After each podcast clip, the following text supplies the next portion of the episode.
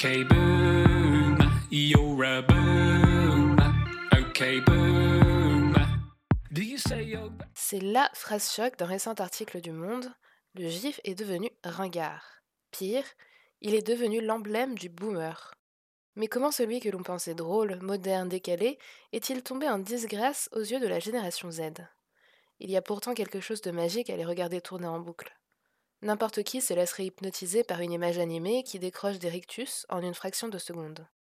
Après avoir ainsi soigné les peines et partagé les joies de milliards d'êtres humains, voilà qu'il s'apprête à disparaître, tel le gif d'Homère qui se fond dans un buisson. Heureusement, il a déjà fait plusieurs comebacks par le passé, et tout porte à croire qu'ils se répéteront encore et encore. Il suffit parfois d'un simple rafraîchissement pour ceux qui étaient vieux et désuets un jour reviennent dans l'air du temps. Dans Weekly HR, nous avons ainsi sélectionné des articles qui vous aident à entretenir régulièrement votre culture plutôt que de la laisser languir et devenir has-been. Bonne Weekly HR et bon week-end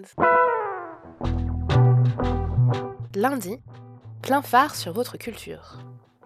Et si l'on comparait une entreprise à une voiture?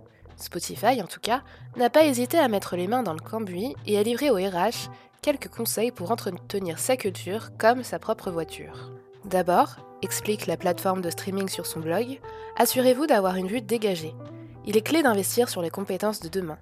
Ensuite, attachez-vous à bien comprendre les spécificités de votre culture. Un monospace familial n'aura en effet pas les mêmes besoins qu'un 4x4 tout-terrain ou qu'une petite sportive. Enfin, l'entretien prend du temps et de l'argent, mais cela permet d'éviter les pannes qui sont nettement plus problématiques. Mardi, tout est une question d'équilibre. Alors que l'exercice de la pesée est souvent angoissant, il est également difficile lors des recrutements de choisir entre un talent en fort potentiel de croissance et un profil plus expérimenté. N'ayez crainte, le journal en ligne Minute nous donne quelques conseils pour trouver le bon équilibre entre ces deux profils et surtout déceler les talents en devenir, car ce sont eux qui, à terme, feront la différence. Parmi les idées suggérées pour aider ces derniers à se développer en entreprise, leur donner beaucoup, voire trop de responsabilités, les aider à construire leur propre réseau de mentors et créer une culture où l'échec est accepté. Mercredi, leader, où êtes-vous?